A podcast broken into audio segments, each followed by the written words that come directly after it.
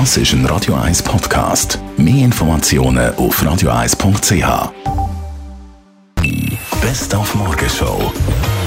Wir haben heute Schwedisch gelernt, äh, dass wir vorbereitet sind heute Nachmittag, aber natürlich Sätze, die man wirklich kann brauchen in der Public Viewing Zone, zum Beispiel der hier. Att skita i det blå skåpet.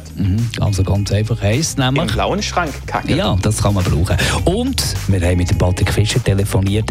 Er kennt ja Schweden ein bisschen aus dem Eishockey, der Nazi-Coach von der Schweizer Eishockey-Nazi. Und da ist es nicht so gut rausgekommen. Er ist darum extrem gespannt auf heute Nachmittag und drückt natürlich der Schweizer Nazi die Daumen. Er schaut wo.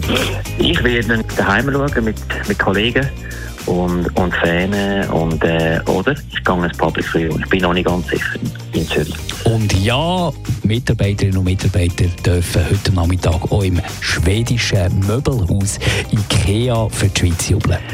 Da gibt es natürlich keine Verordnung, wer für wer jubelt, aber die große Mehrheit ist natürlich für die Schweiz. Wir sind ein Unternehmen mit 3000 Angestellten in der Schweiz, wo mehrheitlich von da sind, logischerweise, aber es äh, schlönt grosse schwedische Herzen auch in all unseren Körper, logischerweise, weil wir ein schwedisches Unternehmen sind und da starke Wurzeln haben.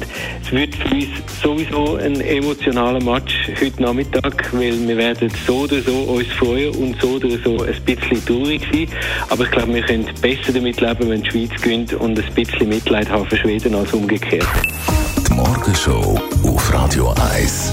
Jeden Tag von 5 bis 10.